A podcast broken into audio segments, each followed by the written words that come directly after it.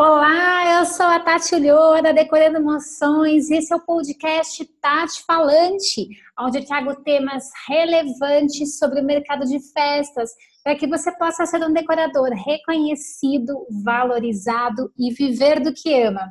E o tema de hoje Perrengues que ninguém te conta. Ai, Tati do céu, lá vem você me contar tragédias.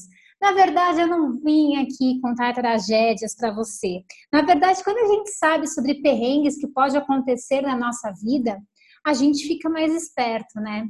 É igual aquela história, poxa, quando você vai escolher uma faculdade, prestar um vestibular, é importante que você entenda sobre o curso que você vai fazer, sobre o que você vai encontrar no meio do caminho, porque muitas vezes quando a gente descobre efetivamente aquilo que nos espera, nós podemos nos preparar muito melhor. Então eu quis trazer alguns perrengues que ninguém te conta justamente para que você se prepare e não para que você se desmotive, que fique bem claro isso.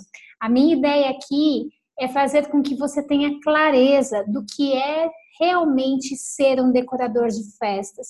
Muita gente pinta é, algo que não é, algo fantasioso. Muita gente fala coisas sobre o mercado de festas simplesmente para vender alguma coisa para você.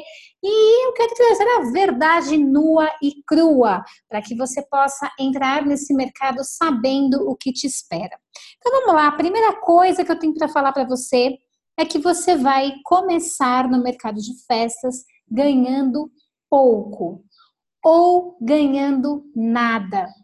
E por que, que eu quero te falar isso? Porque eu sempre recebo mensagens de seguidores que me dizem assim, Tati, faz três meses que eu estou no mercado de festas, eu só tive dois clientes. Infelizmente, essa é a realidade. Mas não é a realidade só de decorador, é a realidade da maioria do mercado de festas, aliás, do mercado em geral, não só do mercado de festas. As pessoas elas acreditam que pelo fato delas simplesmente começarem um negócio, os clientes vão aparecer e tudo vai ser lindo, maravilhoso, e não é.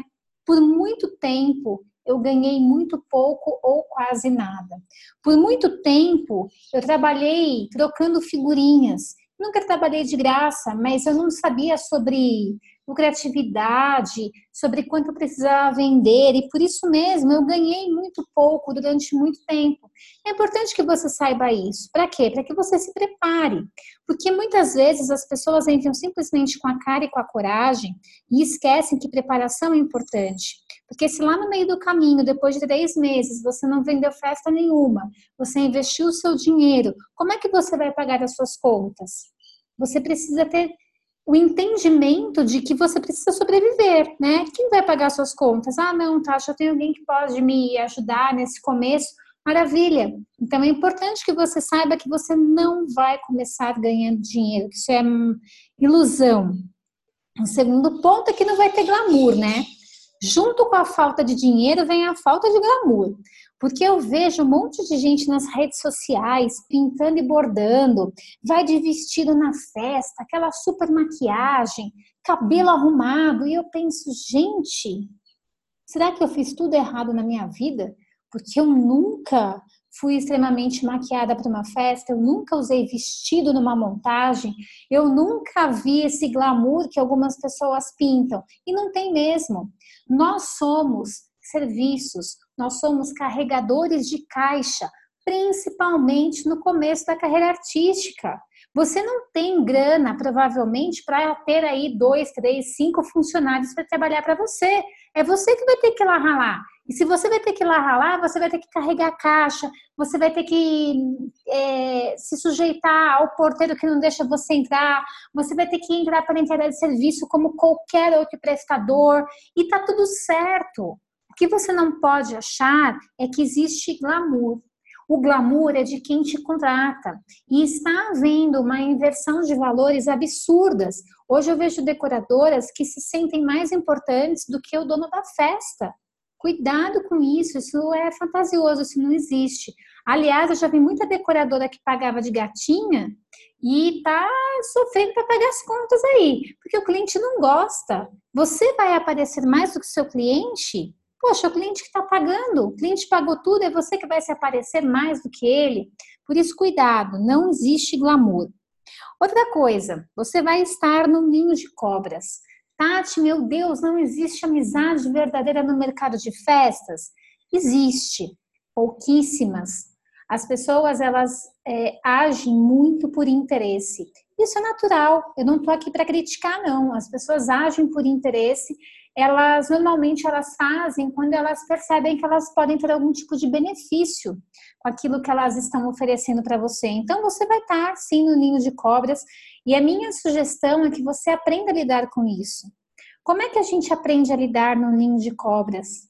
Sendo a, a, a pessoa que menos fala, Muitas vezes eu vou em eventos, em festas, em feiras e tudo mais, e eu só ouço. Eu ouço. Eu não falo nada, eu não dou minha opinião, eu não conto coisas que eu sei, eu simplesmente fico quieta. Porque a melhor forma da gente se proteger disso é o silêncio. Quanto mais a gente fica quieto, mais a gente se beneficia.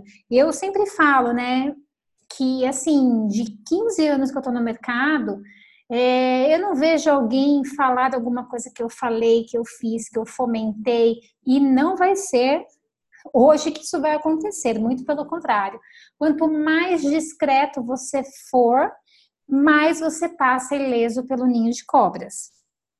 Outra coisa, você vai se sentir completamente sozinha. E aqui é uma Infelizmente é assim, mas não é só com você decorador, é com qualquer empreendedor. Empreendedores são muito solitários. Hoje que eu trabalho home office, eu participo de mentorias, eu pago cursos e mentorias caríssimos por ano para poder ter contato com pessoas do bem, com pessoas bacanas. Porque muitas vezes eu me sinto solitária aqui, né? Preparando conteúdo, preparando os cursos, atendendo cliente é muito solitário o empreendedorismo. Por isso é importante que você esteja com pessoas bacanas, que você invista em estar com pessoas que estão na mesma vibe que você, porque isso te acalenta. Hoje mesmo eu estava conversando com a Lei, me surgiu uma dúvida, eu fui lá, mandei uma mensagem no meu grupo, num dos grupos de mentoria que eu faço parte. Gente, o que vocês acham disso ou disso? poxa, foi tão bacana o retorno que eu tive, as respostas que eu tive, isso me faz me sentir menos sozinha na hora de uma tomada de decisão, na hora de uma dúvida. Então é importante que você que você esteja com pessoas que de preferência sabem mais do que você. Isso faz toda a diferença para você não se sentir tão sozinha. Outra coisa, você vai trabalhar como nunca. Acredita no que eu estou falando. O Alê, ele sempre trabalhou na indústria e quando ele decidiu sair da empresa e a gente comprou o You Do It, ele, depois de seis meses, ele olhava para mim e ele falava assim, Tati, eu trabalhei muito na minha vida, mas eu nunca trabalhei tanto quanto com a loja. E isso é uma característica de, tem, de quem tem seu próprio negócio. Você vai trabalhar muito, não vai ter horário, não vai ter dia, você simplesmente vai fazer as coisas. Eu não estou falando para você se tornar um workaholic, não é isso. Mas eu estou dizendo que a demanda de trabalho é muito maior do que quando você trabalha num emprego que você tem horário para entrar e para sair. O empreendedorismo, junto com ele, vem uma carga horária totalmente diferenciada. Hoje, por exemplo, dia 2 de janeiro, quando muitas pessoas estão na praia se divertindo de férias, eu estou aqui, né, fazendo um podcast, já fiz uma live hoje de perguntas e respostas, já conversei com a minha equipe, alinhamos todas as coisas que a gente tem para fazer em janeiro e fevereiro, e é isso, né? Eu não estou de férias, não estou falando que isso é legal, tá, gente? Muito pelo contrário. Mas o que eu quero dizer é que a gente vai ter horários totalmente particulares e tá tudo certo, né? É uma opção. Outra coisa, você vai perder momentos importantes com a sua família e com seus amigos. Quando eu comecei a trabalhar no mercado de festas, eu comecei trabalhando com decorações românticas para casais. E a grande maioria das decorações eram feitas nos finais de semana à noite, que eram quando os casais se encontravam. E quantas e quantas vezes eu não perdi festas de amigos e de familiares porque eu tinha que decorar? Muitas. Quantas vezes eu perdi festas de família por conta de horário das minhas festas? Muitas. Então é importante que você saiba que você vai perder momentos importantes e que isso vai fazer parte do seu negócio. Por isso que eu sempre digo que quando a gente começa a abdicar de coisas que são importantes, você precisa colocar na balança o quanto isso compensa. Quando eu vejo aquele monte de decorador trabalhando, fazendo festa por 200 reais, eu penso, gente, 200 reais paga a distância que você vai ficar da sua família, dos seus amigos, para fazer uma festa? Não, não paga. Pode apostar que não paga. Por isso é importante você saber que você vai perder esses momentos, para que você tenha consciência de que você não pode trabalhar de graça, porque isso lá na frente não vai ter compensado. Outra coisa, você vai ter que exercitar sua paciência. E às vezes eu vejo o decorador sem paciência. Ah, porque meu cliente é chato, porque não sei o quê. Presta atenção. Você vai ter que aprender a lidar com isso de uma maneira muito inteligente. Assim, quando a gente fala de cliente, a gente espera coisas das mais malucas possíveis, né? A gente tem clientes que vão ligar à noite, a gente tem cliente que vai esculhambar nosso trabalho, a gente tem cliente inseguro, a gente vai ter um monte de tipos de cliente. Por isso, nós precisamos ficar muito atentos ao nosso grau de paciência. Quem não tem paciência não pode trabalhar com o público. Às vezes, a dúvida do cliente é uma dúvida que você possa achar ridícula, só que para ele é importante, então você vai ter que fazer isso. Quando eu estou, por exemplo, na sessão de perguntas e respostas, no nosso raio-x, muitas vezes aparecem perguntas repetidas. Toda semana, basicamente, aparecem perguntas iguais às da semana passada.